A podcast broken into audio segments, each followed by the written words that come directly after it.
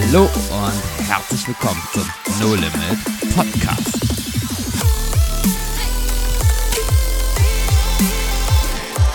Wo Glauben praktisch dein Leben verändert. Ja, liebe Leute, herzlich willkommen zum Podcast hier und heute. Wir sind hier immer noch auf der alten Fasanerie, Ja. mein Arbeitsort. Wir sind sitzen geblieben.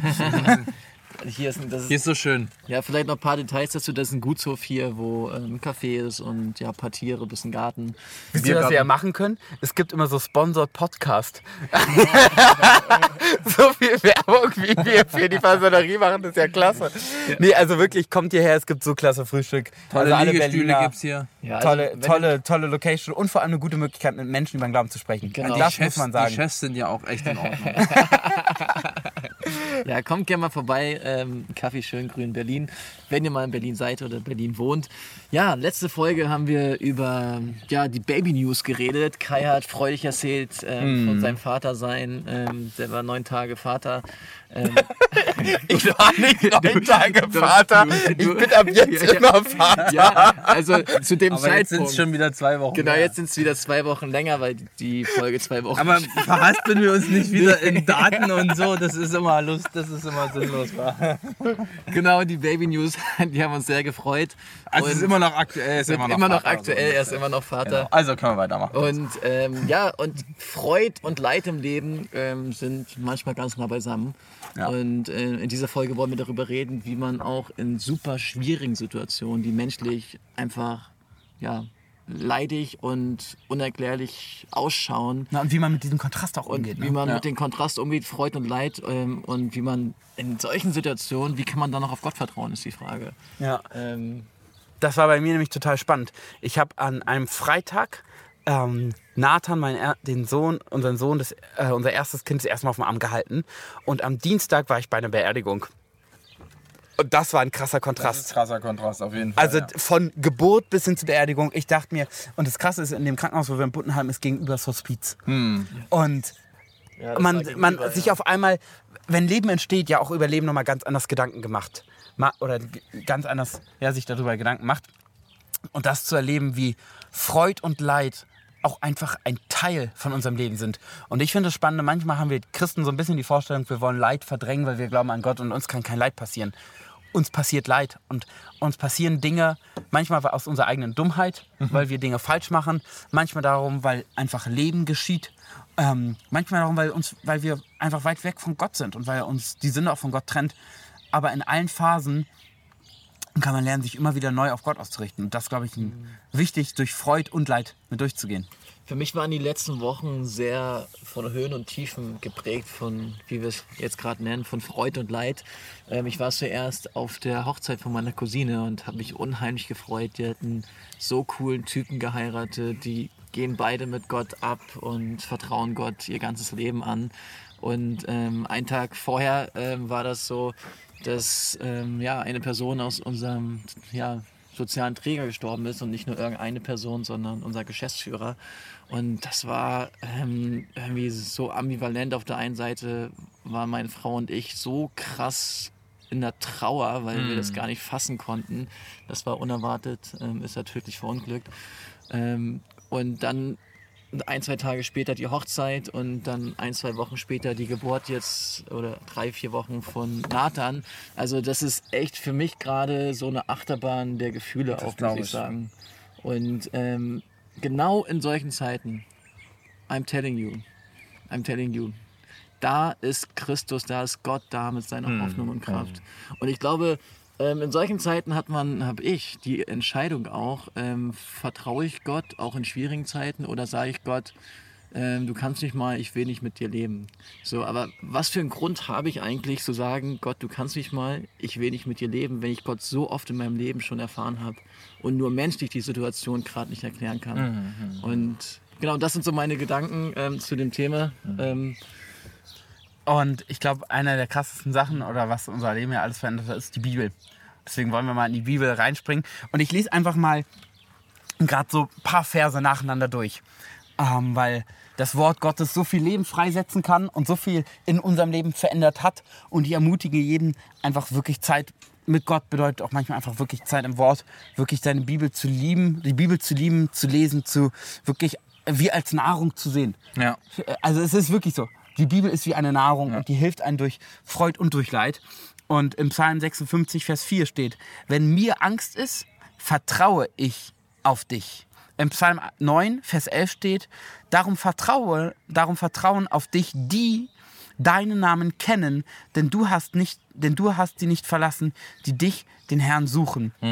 Im Psalm 5, Vers 12 steht, aber alle werden sich freuen, die auf dich vertrauen. Ewiglich werden sie jubeln, denn du wirst sie beschirmen. Sprüche 30, Vers 5 steht, alle Reden, alle Reden Gottes sind geläutert. Er ist ein Schild denen, die ihm vertrauen. Psalm 118, Vers 8 steht, besser ist's, dem Herrn, ad- Herrn Schutz zu suchen, als sich auf Menschen zu verlassen. Jakobus schreibt im Kapitel 4, Vers 7, so unterwerft euch nun Gott, widersteht dem Teufel, so wird er von euch fliehen. Und die Bibel ist so voll von Dingen, wo Gott Zuflucht für uns ist und uns Geborgenheit geben möchte in jeder Phase, die kommt. Ja. Und das ist, glaube ich, ja der Punkt von Hoffnung. Wir wissen, egal was kommt, wir haben immer Gott. Ja. Und krass, die Worte, die du gerade vorgelesen hast aus der Bibel, die, also allein die fünf, sechs, sieben Verse, also ich habe gerade gedacht, wie viel Hoffnung steckt da drin in dem Oder? Wort Gottes. Also äh, du hast nur diese Verse vorgelesen und, und das geht unter die Haut, wo man denkt, ey, das ist Gottes nah. Und ähm, wenn wir die Psalmen lesen, das ist oft so, ähm, die Psalmen in der Bibel im Alten Testament, da gibt es ein paar Psalmen, wo der Schreiber, manchmal ist es David, meistens, meistens David, aber manchmal auch andere, ähm, die dann so ihr Leid klagen zu Gott. Warum ist das passiert? Ich bin in tiefer Trauer und ähm, liest mal gerne ein paar Psalmen und stöbert die. Und dann am Ende ist immer wieder der Schluss zu Gott nahe zu sein, ist mein Glück. So, auf, ich vertraue auf Gott, denn er ist mein Schutz und mein Schild.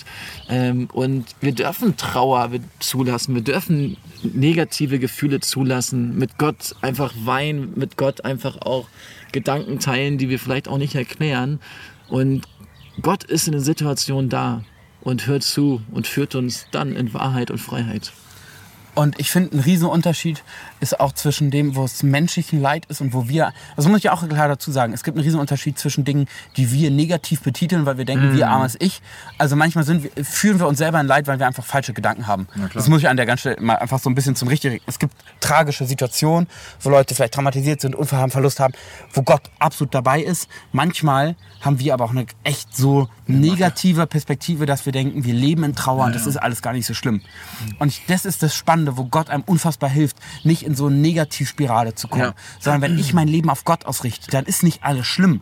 Mein Leben kann, ist eine Achterbahn, geht auf und ab, das ist bei jedem von uns so. Aber wir sind konstant, wenn wir an Gottes Hand sind. Nicht unser emotionales Level, das geht mal Achterbahn fahren, vor allem, wie ich gelernt habe bei schwangeren Frauen. Da kommt viel das raus, was äh, tief drin ist. ähm, aber das Wichtige ist doch, dass wir unser Leben auf Gott bauen. Ja. Und es ist so wichtig, dass wir Christen nicht Angst davor haben, Leid einzugehen. Wir müssen bereit sein, kompromisslos für Gott einzugehen. Und dann werden wir Dinge auf Dinge verzichten müssen. Ja, dann wirst du vielleicht nicht die Karriere machen, sondern Gott in die Berufung, die Gott für dich hat. Dann wirst du vielleicht nicht reich, sondern dann wirst du dich in andere Dinge investieren. Dann wirst du auf einmal vielleicht nicht in deinem Umfeld bleiben, wo du bist, sondern wirst auf einmal als Missionar rausgeschickt werden. Es kostet einen Preis, Gott nachzufolgen. Aber Ja. der Preis, den wir von Gott bezahlen, ist kein Leid. Davon reden wir nicht. Ja. Den Preis, den wir bezahlen, um Gott nachzufolgen, das ist kein Leid. Das ist eine Ehre. Und ich war wirklich begeistert von dem. Ich habe Johannes nochmal gelesen, weil ich mich gefragt habe, wieso empfehlen wir nicht Christen eigentlich immer so das Johannesevangelium? Wenn es damit anfängt, am, Anf am Anfang das war das Wort, das Wort war bei Gott und Gott war das Wort. Wer, wer liest denn da noch weiter? Das steht ja am Anfang kein Mensch. Und ich habe mich entschieden, ich lese das Johannesevangelium, das geht ja unter die Haut. Es ist ja so krass. Aber Gott nachzufolgen kostet, habe ich so mitgenommen, es kostet einen Preis, aber es ist eine Ehre, weil es um Gott geht. Ja. Aber gleichzeitig passieren hier auf der Welt so tragische Dinge, so schlimme Dinge. Wo Gott bei uns sein möchte, wo Gott Trost spenden möchte. Und da ist Gott da, wenn wir ihm vertrauen. Und in, diesen allen Dingen ist die Perspektive wichtig, Ja. die, die Gott auf diese Situation hat. Also so ganz praktisch, wie der Glaube mein Leben verändert hat, ist, dass ich sowohl in Leitsituationen als auch in Freudesituationen mein Leben mit Gott teile. Das heißt, in dieser persönlichen Beziehung lebe. Und wenn es dann mal ist, dass ein Leid, sage ich mal, menschlich gesehen ähm, aus Gottes Perspektive einfach nur ein Leid ist, was gar kein Leid ist, dann wird Gott dich da auch in Wahrheit führen und sagen, ey, jetzt steh mal auf, nur weil du jetzt ähm, gegen den Pfeiler gefahren bist ähm, und das Auto kaputt ist, sage ich mal, ähm, das ist ja ein Stück weit menschliches Leid. Ich will dabei sein, aber davon hängt das Leben nicht ab. Ja. Und einfach mit Gott auch, ähm, auch sich von Gott leiten zu lassen in Leitsituationen, dass nicht jedes Leid gleich dieses fette, fette, fette Oberleid ist, sondern die Perspektive Gottes reinzubringen. Ich finde das spannend einfach, wie es in der Bibel steht, freut euch alle Zeit, betet ohne Unterlass, seid in allem dankbar, denn das ist der Wille Gottes in Christus Jesus für euch. Und das, was ihr gerade einfach so auch ähm, erzählt, ist das, was, was da steht, dass wir nicht dankbar und fröhlich über die Dinge sind, die uns äh, herausfordernd begegnen, sondern es ist halt eine äh, Frage der Perspektive. Ähm, schaue ich halt immer auf das, was mir an schlimmen Dingen passiert ist, oder schaue ich auf Gott? Und diese Dankbarkeit ähm, ist, ist bezogen auf, ich bin für Gott dankbar. Die Freude ist darauf bezogen, dass ich mich über Gott freuen darf. Ich muss mich nicht über die negativen Dinge des Lebens freuen, sondern ich darf mich freuen darüber, dass Gott in meinem Leid bei mir ist, dass ich eine, eine äh, feste Burg habe, eine feste Zuversicht habe, dass ich vertrauen darf, dass ich eine Hoffnung habe und, und in dem Moment, wo ich mir diese Fakten, ja, die in der Bibel als als äh, wahr äh, geschrieben sind und auch als Zuspruch für mein Leben, in dem Moment, wo ich die ähm, mir vor Augen führe, kommt Freude auf, weil ich in einer depressiven, in einer dunklen Phase mir ähm, bewusst werden kann durch die Wahrheit, dass ich eine Hoffnung habe. Und das ist doch krass. Ich meine, wer, wer, wem steht so etwas zur Verfügung, dass man eine, eine oder? externe Kraft, die nicht wir selbst sind, die viel stärker ist als alles, was wir uns vorstellen dürfen und können. Diese Kraft kann und will in unser Leben eintreten und, und ähm, nicht nur Hoffnung oder ein, ein Strohhalm sein, an dem wir uns festhalten, sondern direkt erstmal das Fundament. Ja? was ich so häufig mitbekommen habe und auch selber erlebt habe, wie der Teufel arbeitet in Phasen von Leid. Er will uns in diesem Leid gefangen halten, dass wir daran kaputt gehen, weil, und das ist ein ganz großer Schlüssel, wir uns so schnell um uns selbst drehen.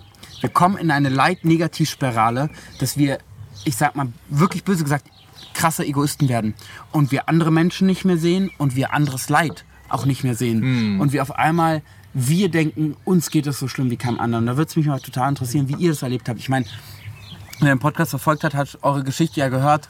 Ähm, Jonathan, wo du deinen Bruder verloren hast. Josa, du hast deinen Vater verloren. Plus zwei Kinder.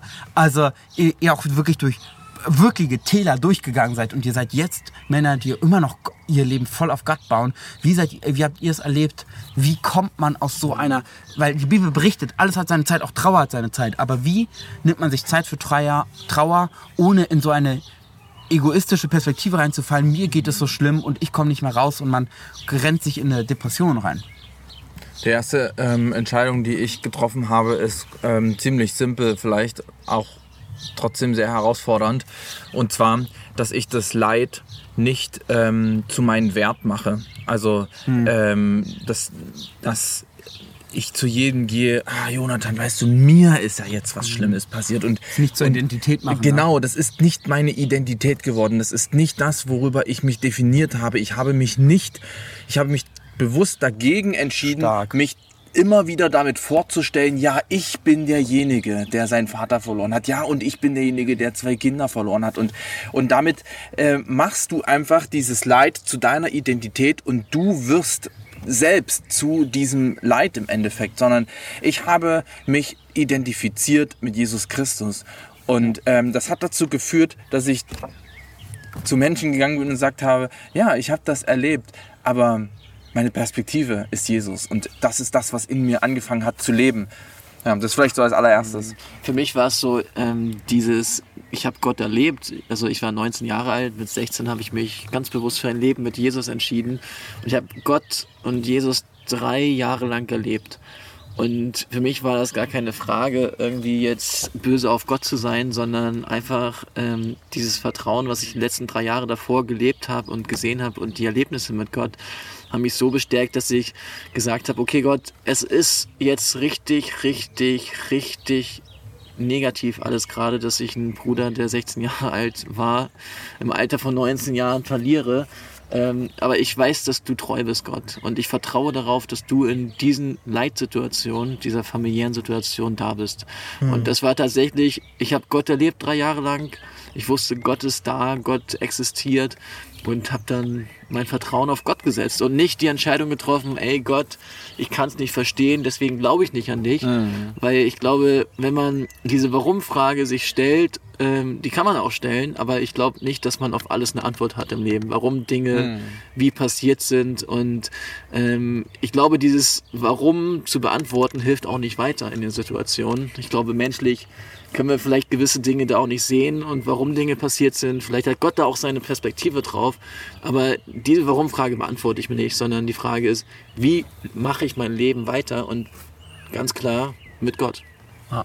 Was ich bei euch beiden so raushöre, ich fand den Punkt der Identität unfassbar spannend. Auch bei dir, Jonathan, dieser Fokus. Hm. Worauf schaue ich? Schaue genau. ich auf die Vergangenheit und setze mich im Mittelpunkt mit ich armes Ich. Jetzt bin ich derjenige, der seinen Papa verloren hat und jetzt brauche ich deswegen Mitleid oder Anerkennung. Oder mache ich mich abhängig von Gott und fokussiere mich auch dementsprechend auf Gott. Und gleichzeitig habe ich aber auch erlebt, weil das hast du auch gefragt, wie dann halt ähm, in, in den einzelnen Momenten, wo ich dann darüber nachgedacht habe, was mir passiert ist, wie, wie dadurch, dass ich meinen Fokus gesetzt habe auf Jesus, habe ich mich dann halt nicht in mich gekehrt und habe über mein eigenes Leid nachgedacht und bin darin versunken, sondern ich habe mich halt ähm, an Jesus gewendet und habe ihm erzählt, was mein Leid ist. Ich habe ihm erzählt, was mich bedrückt, was mich traurig macht, was mir meine Hoffnung raubt, was mir meine Freude raubt, meine Perspektive raubt und habe dadurch in dem Moment ganz praktisch Jesus in meine Situation eingeladen und dadurch konnte er mir auch helfen, weil ich halt eben nicht das Leid zu meiner Identität gemacht habe und mich selbst damit beschäftigt habe, sondern ich habe zusammen mit Jesus mein Leid angeschaut und habe ihm auch das anvertraut. Ganz praktisch dadurch, dass ich ihm das erzählt habe. Das, so nennt man das ja auch. Kann ich dir mal was anvertrauen? Mhm. Und das heißt ja im Endeffekt, kann ich dir das mal erzählen? Und so ist es mit Jesus bei mir auch gewesen, dass ich ihm das anvertraut habe und, und äh, dann ist er mein, mein ähm, Erlöser in dem Ganzen ganz praktisch geworden, indem er mir geholfen hat, indem er mich geheilt hat, indem er mein Herz in Ordnung gebracht hat, indem er mir ähm, neue Perspektiven gegeben hat, neue Hoffnung gegeben hat und auch eine neue Sichtweise auf das, was mir äh, widerfahren ist, meine Sichtweise verändert hat. Mhm. Und ich meine, das ist das Evangelium, dass ja. Jesus ja. Christus auch ähm, ja, zu den Notleidenden kommt, ja. wo menschliches Leid ist. Ähm, Jesus war. Kommt zu dir, die ihr mühselig und, ja, mühselig und beladen seid. Genau, Jesus, wenn man das Leben Jesu betrachtet, er ist zu den Leuten gegangen, auch die ausgegrenzt waren in der ja. Gesellschaft. So die Zöllner, die ähm, Prostituierten und ähm, die Krüppel. Und Jesus ist da. Und Jesus möchte in Notsituationen da sein mit ja. Hoffnung und Kraft. Ja. ja. Und merkt ihr, was wir für eine Hoffnung haben? Oder wir haben die größte Hoffnung, die wir weitergeben yes. können. Und deswegen ermutigen wir dich, gib sie weiter. Teil diese Hoffnung, weil was wir haben, ist einzigartig. Und auch wenn du in Phasen bist, wo du traurig bist und wo, wo du vielleicht in Leid steckst, gibt es nichts Besseres, als Leuten wieder Hoffnung mm. zu geben, mhm. weil es einen selber auch hilft, wieder den Fokus darauf zu richten. Und deswegen ist eine super Möglichkeit, Jonathan sagt, Cyber to go. Sei dabei. Ich weiß nicht, ob ich habe gerade nicht die aktuellen Anmeldezahlen. Ich hoffe, es sind noch Plätze frei. Guck auf jeden Fall, melde dich an und erlebe, wie Gott dich gebraucht. Und wir wünschen dir eine unfassbare starke Zeit, wo du diese starke Zeit, wo du diese Hoffnung erlebst und wo du die Hoffnung teilst. Weil Leben bedeutet immer vervielfältigen und vermehren und am meisten Hoffnung wächst in dir, wenn du sie weitergibst. yes, gut. Das war gut. Ja. vermehren. Leben bedeutet vermehren, ja. Genau. Ja, ich habe es äh, wörtlich ganz genommen. Praktisch ganz praktisch gemacht. Also. Deswegen, liebe Grüße aus Berlin. Äh, wenn ihr Themen habt, Fragen habt, Anregungen habt, schickt uns gern entweder eine Nachricht auf Instagram oder an info.nolimit.eu. Meldet euch gern bei uns und dann freuen wir uns ganz herzlich, euch in den nächsten Wochen wiederzuhören. Bis dahin, Ciao. Limit Podcast.